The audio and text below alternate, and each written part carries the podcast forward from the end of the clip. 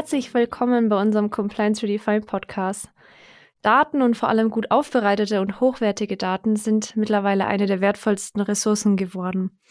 Unternehmen und Verbraucher produzieren mittlerweile Unmengen an Daten und wir versuchen Entscheidungen möglichst datenbasiert zu treffen und nutzen sie für die Forschung, Entwicklung und Innovation und ganz vieles mehr. Und das hat auch die EU erkannt und versucht jetzt, dem Ganzen einen Rechtsrahmen zu geben, dass eine sichere Nutzung von den Daten möglich ist. Welche Ziele die EU verfolgt und welche Anforderungen da auf Unternehmen zukommen, das diskutieren wir heute in dem Podcast.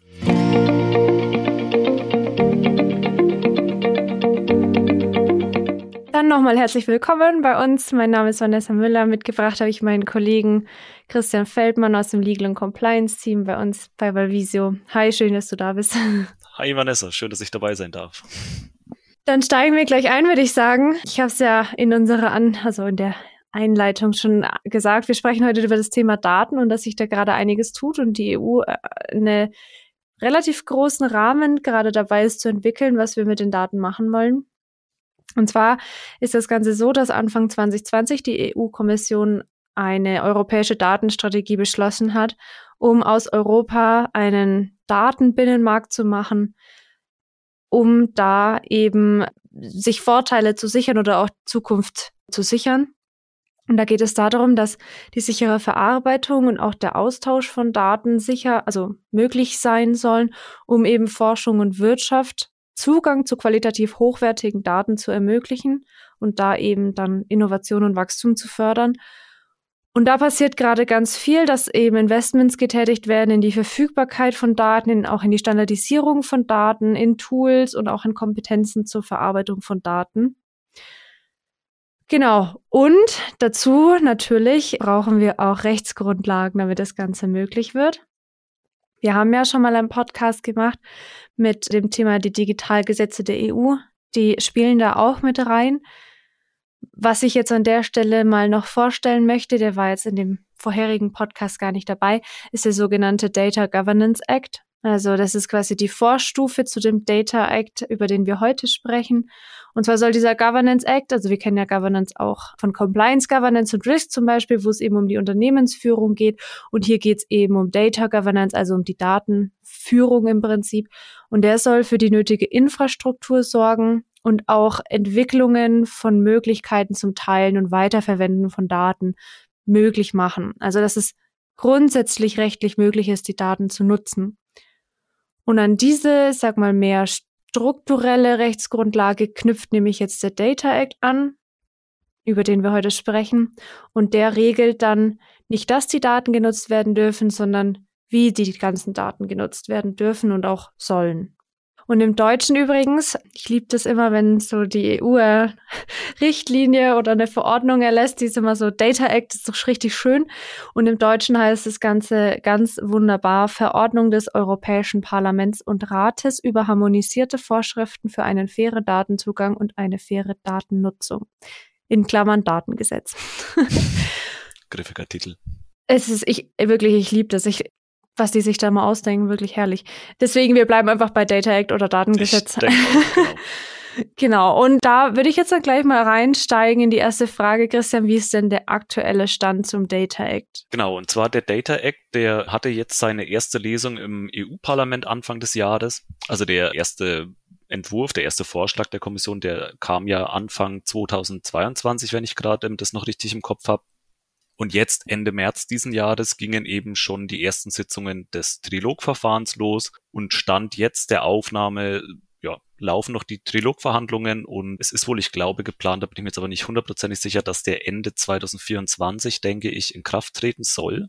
Zumindest der Stand, auf dem ich jetzt zuletzt war ist jetzt aktuell, was das Gesetzgebungsverfahren die äh, angeht, die Ausgangslage. Und wir haben ja vorhin schon mal drüber gesprochen, es soll eben darum gehen beim Data Act, wer denn mit welchen Daten was machen darf. Und da ist eben auch nochmal, um das kurz zu, weil ich die Zahl eigentlich schon recht erschreckend fand, laut der Europäischen Kommission der Hintergrund, dass eben aktuell 80 Prozent aller Industriedaten oder von der Industrie gesammelten Daten ungenutzt auf Unternehmensservern rumliegen, eben weil jeder Angst hat, quasi den Mitbewerbern irgendwelche Daten preiszugeben, die die ja dann gegebenenfalls auch verwerten können.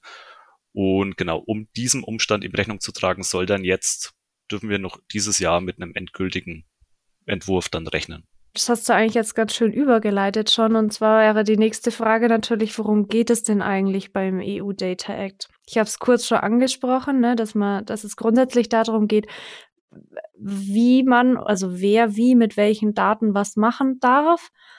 Aber äh, da steckt ja noch ein bisschen mehr dahinter. Genau, es ist eine recht umfangreiche Verordnung und deswegen jetzt alles auch mal noch relativ allgemein gehalten, solange wie wir uns eben noch im Gesetzgebungsverfahren befinden. Vielleicht, wenn das Ding dann mal endgültig durch ist, kann man ja noch mal eine Folge drüber machen, wenn da Bedarf besteht. Genau, aber grundsätzlich, wie du schon gesagt hast, es geht eben darum, wer Daten unter welchen Bedingungen verwenden darf, also um Zugangs- und Verwendungsrechte an der Stelle eben wichtig die Unterscheidung. Also wir befinden uns jetzt nicht rein bei den personenbezogenen Daten, wie sonst so oft in dem Podcast, sondern hier geht es tatsächlich um alle Daten. Und das große Ziel ist eben, dass Fairness geschaffen wird, indem ganz klar geregelt ist, wer denn Daten nutzen darf, die von Nutzern und Nutzerinnen generiert werden. Da gibt es im Wesentlichen drei Konstellationen. Erstmal das, glaube ich, anschaulichste ist im B2C-Bereich. Also wenn ich jetzt als Nutzer beispielsweise einen Fitness-Tracker am Arm habe, dann generiere ich damit ja eine Menge Daten. Und über den Data Act soll jetzt eben geregelt werden, was mit diesen Daten passiert. Und genau, wie das dann konkret passieren soll, da kommen wir dann später nochmal drauf, aber grundsätzlich eben erstmal zur Veranschaulichung wäre das jetzt für einen B2C-Bereich ein Beispiel, auch vernetzte Autos beispielsweise, die zeichnen ja auch eine ganze Menge Daten auf. Im B2B-Bereich wären es dann beispielsweise Maschinendaten und Produktionsdaten und dann eben auch ein teils sehr umstrittener Punkt ist auch der B2G-Bereich in dem Fall eben, also Business to Government, dass eben auch Daten seitens der öffentlichen Organe angefragt werden können, wenn es beispielsweise um die Bekämpfung von Naturkatastrophen geht. Also dass in der Industrie gesammelte Daten quasi dann an öffentliche Stellen weitergeleitet werden. Und genau, das ist so im Groben und Ganzen, worum es geht. Und Hintergrund, warum man eben überhaupt hier Fairness schaffen will, ist eben, dass es in der Praxis häufig so ist, dass die Regelungen, wer denn eigentlich Zugang zu den Daten erhält, gar nicht so einfach ist und oft ein bisschen undurchsichtig. Wie ich vorhin eben auch schon gesagt habe, der Grund, dass einfach viele Unternehmen so wenige Daten wie möglich preisgeben wollen. Und wenn ich jetzt beispielsweise mal an die Internet of Things Geräte denke, die ja mittlerweile in ganz vielen Haushalten stehen, können oft diese Daten, die ich damit eigentlich selbst als Nutzer generiere, nicht in vollem Umfang genutzt werden. Und das gilt jetzt sowohl für mich als Nutzer als auch beispielsweise für ein Unternehmen, das Nutzer von solchen Geräten ist.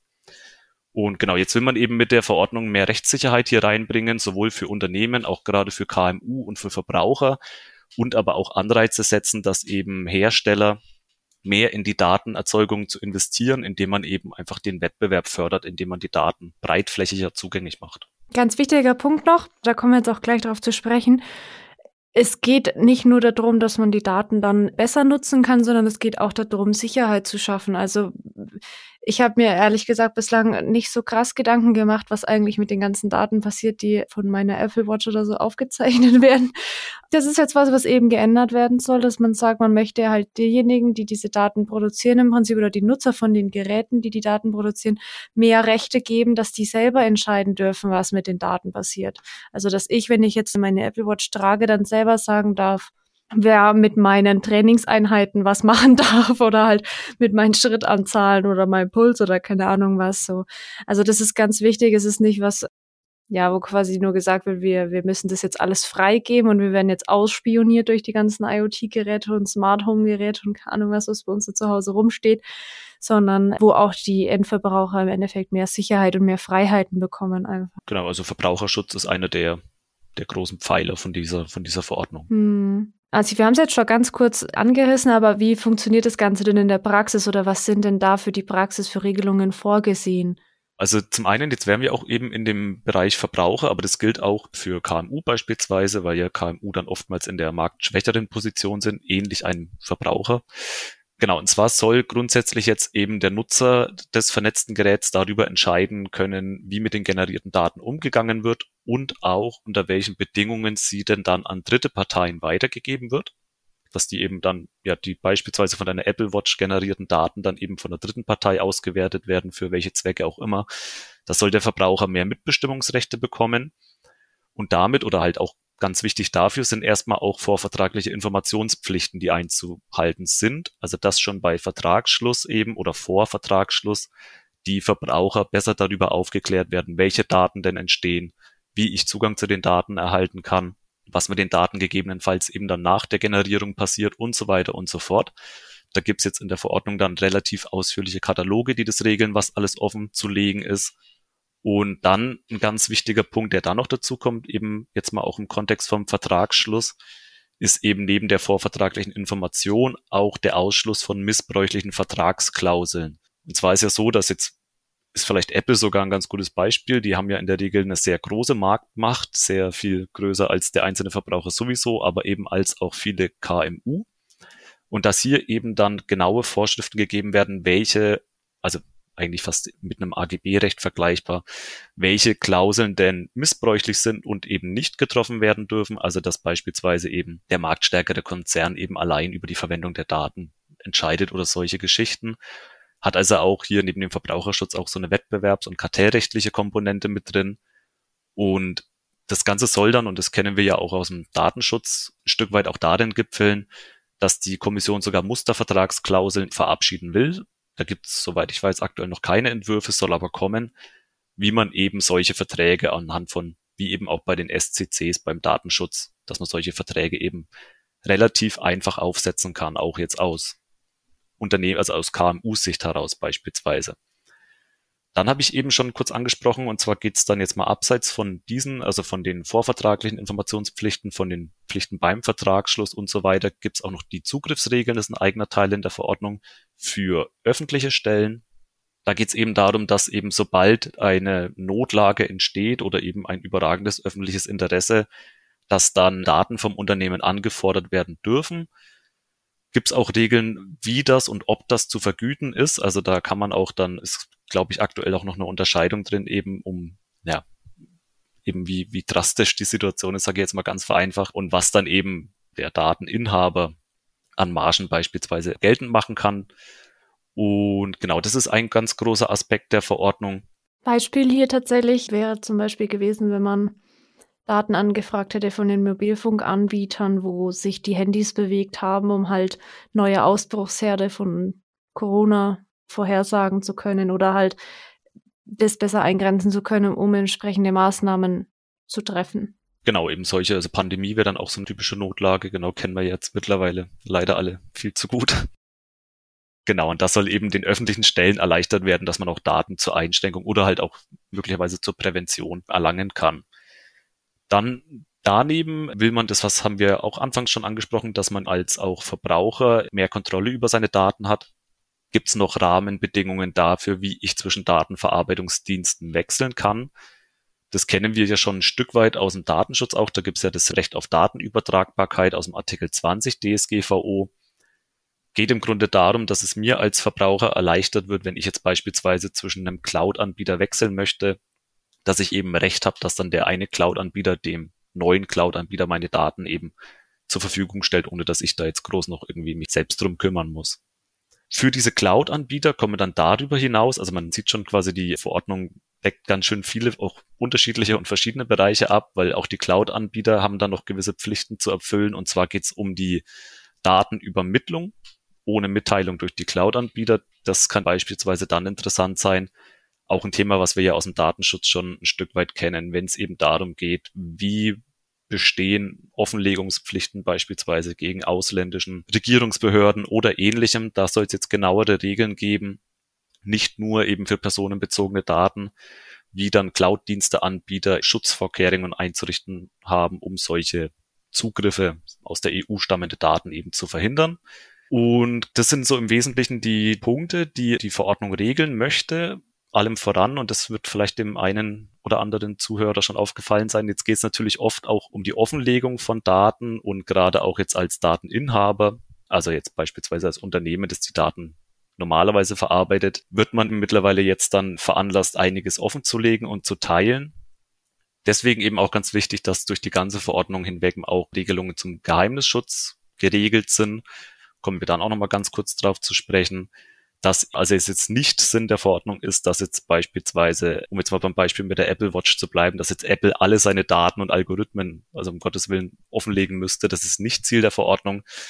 Aber genau, es soll eben leichter gemacht werden für mich als Verbraucher oder auch für KMU, um mich eben gegen so marktstarke Unternehmen durchzusetzen und ja, freier darüber entscheiden zu können, was mit meinen Daten passiert und eben auch ganz wichtig, die Daten auch selbst nutzen zu können. Oftmals ist es ja auch so, dass ich beispielsweise zwar Daten generiere mit dem Gebrauch von einem bestimmten Gerät, aber habe selbst gar keinen Zugriff, also kann die selbst gar nicht verwenden. Und das soll jetzt eben im Großen und Ganzen mit der Verordnung dann behoben werden, dieser Missstand. Ein paar Auswirkungen hast du schon genannt. Ein paar sehe ich stehen auch noch in der Liste drin. Vor allem Auswirkungen, die auch jetzt sagen wir mal die Verbraucher dann betreffen, beziehungsweise was bedeutet das denn konkret? Gibt es jetzt ein paar verschiedene Perspektiven. Also für mich als Verbraucher zum einen halt eben, wie schon angesprochen, ich habe mehr Kontrolle über die Daten, die ich erzeuge. Ich habe auch mehr Möglichkeiten, mit meinen Daten eben selbst zu wirtschaften, sage ich mal. Und abseits davon, der Zugang zu Daten, der entsteht, der gibt mir ja auch wettbewerbsfördernde Möglichkeiten. Also beispielsweise, wenn man jetzt mal an die Beauftragung von Reparatur- oder Wartungsdiensten denkt, dann benötigen die häufig Daten, wo es in der Vergangenheit eben sein könnte, dass ja, die nicht an diese Daten kommen. Und entsprechend habe ich jetzt dann die Möglichkeit, auch unabhängige Reparatur- und Wartungsarbeiten beispielsweise durchführen zu lassen. Ja, was eben der Förderung des Wettbewerbs zum einen dienen soll, aber eben auch die Lebensdauer von vernetzten Geräten erhöhen soll und ein Stück weit dann eben ja, gewisse monopolähnliche Marktverhältnisse, die da ja stellenweise bestehen, auflösen soll. Das zum einen. Ein konkretes Beispiel, um das es auch im ganzen Gesetzgebungsverfahren noch ging, war auch beispielsweise, dass eben landwirtschaftliche Planungen verbessert werden sollen, indem jetzt beispielsweise dann Landwirte, also gerade die mit sehr großen Betrieben, wo alles wirklich exakt getimt ist, dass die dann mehr Daten wie beispielsweise Wetterdaten, Temperaturdaten oder auch GPS-Signale erhalten, diese ja über mögliche, ja, alle möglichen Gerätschaften eben generieren, die dann eben in dem Fall auch für den eigenen Betrieb nutzen können. Das ist, glaube ich, ein recht, also recht anschauliches Beispiel. Und für KMU natürlich soll es ein Stück weit den Markt öffnen, weil es gibt ja jetzt einige Verpflichtungen auch für die Unternehmensseite durch die Verordnung hinweg, sind aber immer mal für Kleinst- und Kleinunternehmen oder auch eben für kleine und mittlere Unternehmen Ausnahmen getroffen, dass bestimmte Pflichten nicht für diese Unternehmen gelten. Und Hinzu kommen eben noch die vorhin schon angesprochenen, auch der Verbot von missbräuchlichen Klauseln und so weiter und so fort. Also man möchte hier ein bisschen die Innovationen antreiben, indem eben auch KMU dann besser mit Daten wirtschaften können, an mehr Daten kommen. Und das sind so die Auswirkungen, die man sich zumindest verspricht von der Verordnung. Ja, ich bin auch gespannt. Also ich habe jetzt zum Beispiel gerade bei dem, wenn es jetzt um so Reparatur, Wartungsanbieter geht, auch gedacht, jetzt meinen Apple-Sachen kann ich ja nur zu Apple-zertifizierten Händlern gehen. So, das schränkt es ja dann eigentlich auch schon wieder ein. Und theoretisch müsste man ja dann die Garantieklauseln oder die Reparaturklausel oder so entsprechend anpassen auf Händlerseite, dass man das eben auch an anderen Stellen machen könnte, weil sonst bringt mir die beste Verordnung von der EU nicht, wenn ich, also wenn die Händler es nicht umsetzen können. Ne? Also da bin ich mal gespannt, was das dann für Wellen schlägt tatsächlich in der Praxis. Genau, also es wird mit Sicherheit eine, eine, Menge Schreibarbeit geben, wenn das, das Ganze in Kraft tritt. Aber was du jetzt, also jetzt auch mal abseits von beispielsweise irgendwie vertraglichen Ausschlüssen, dass ich jetzt beispielsweise nur bestimmte Anbieter nehmen kann, was ja bisher auch so, dass es oft einfach faktisch nicht möglich war, eben einfach weil Daten oder beziehungsweise Informationen gebraucht wurden, um das durchzuführen, die man einfach faktisch nicht hatte. Aber genau, ja, wie du schon sagst, also das ist, ist ja auch so in der Diskussion, oder was heißt in der Diskussion, aber auch allseits bekannt, dass das schon eine Verordnung ist, die sehr weitreichende Folgen haben wird. Und ja, also der ein oder andere Vertrag wird da deutlich, deutlich angepasst werden müssen. Ja, also äh, da deswegen an der Stelle auch nochmal der Hinweis, ich, ich, glaube, wer sich jetzt tatsächlich oder wer davon direkt betroffen ist, weil er äh, Produkte entwickelt oder halt so IoT-Produkte entwickelt vor allem, der wird es hoffentlich wahrscheinlich schon im Hinterkopf haben. Aber nachdem wir so Entwicklungszyklen doch eher langwierig sind und diese Verordnung ja schon nächstes Jahr gegebenenfalls äh, gelten könnte, sollte man sich da jetzt schon darauf vorbereiten und halt entsprechende Vorkehrungen treffen und das Ganze im Entwicklungszyklus schon berücksichtigen. Weil sonst wird es, glaube ich, knapp werden. Kritik hast du vorhin schon angesprochen. Es ist ja, also es ist ja eine weitreichende Idee von der EU und es haben sich schon diverse Verbände dazu geäußert. Was sind denn so die größten Kritikpunkte, die hier aufgetreten sind? Wollen wir einen kurzen Überblick geben, eben weil es eine viel diskutierte auch Verordnung ist. Jetzt natürlich auch wieder mal vor dem Disclaimer. Also wir befinden uns jetzt aktuell noch im Gesetzgebungsverfahren. Es kann natürlich sein, dass wenn Sie jetzt die Folge erst später hören oder so, dass dann der ein oder andere Punkt sich schon erledigt hat, wenn wir dann sehen, wenn die endgültige Verordnung vorliegt. Aber grundsätzlich sind eben auch Verbraucherschutzverbände beispielsweise in die Kritik gegangen und haben gesagt, dass hier die Geheimhaltungsmaßnahmen, die man eben auch in der Verordnung sieht, dass die zu weitreichend sind, dass man eben beispielsweise mit dem Verweis auf Sicherheitsbedenken oder ähm, komplexe Algorithmen die Weiternutzung durch Dritte eben ausschließen kann, relativ einfach. Also laut Meinung, das war der Verbraucherschutzverfahren BEC. Genau, das war dessen Kritik, dass eben die Weiternutzung, die man ja eigentlich einräumen oder die Nutzungs- und Verfügungsrechte, die jetzt dem Nutzer zustehen sollen, dass die zu leicht eingeschränkt werden können. Von der anderen Seite gibt es natürlich auch Stimmen, die genau gegenteiliger Ansicht sind und sagen eben, die Geheimhaltungsmaßnahmen sind nicht streng genug. Also auch da gibt es natürlich immer, ne, je nach Interessenslage, unterschiedliche Ansichten.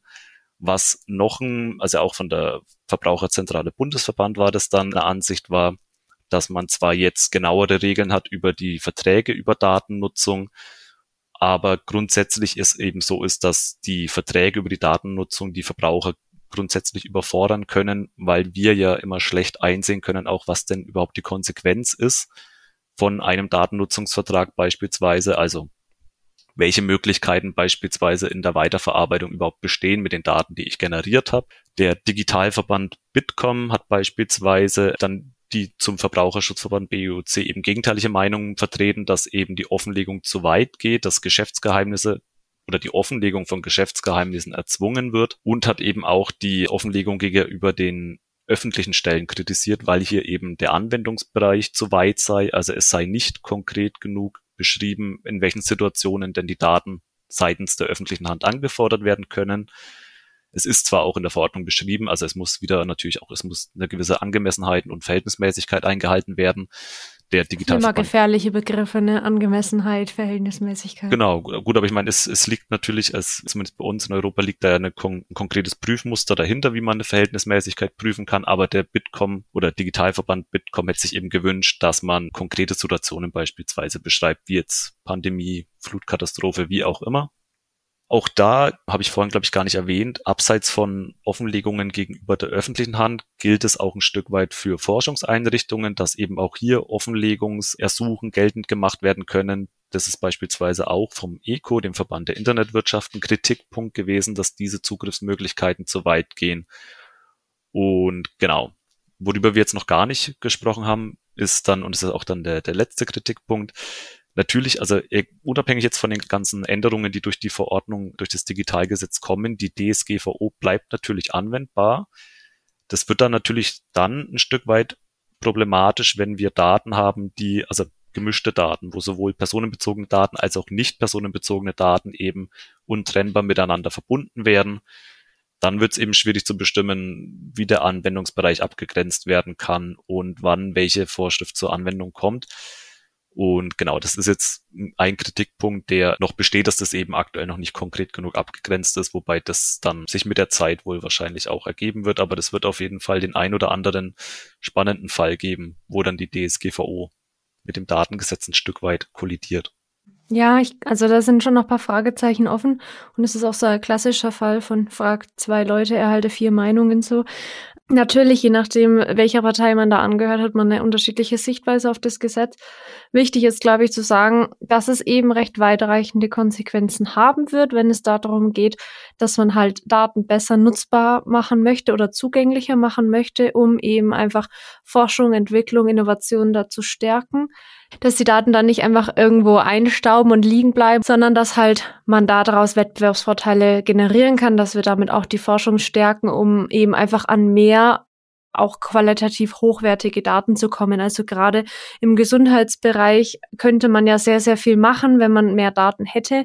Also wenn man da einfach ist ja auch ein Riesenthema mit KI in der Medizin und so weiter. Und das gilt ja auch für andere Bereiche, dass man viel, viel mehr machen könnte, auch Gutes machen könnte, wenn man einfach mehr Daten hätte, mit denen man halt üben und trainieren kann, so.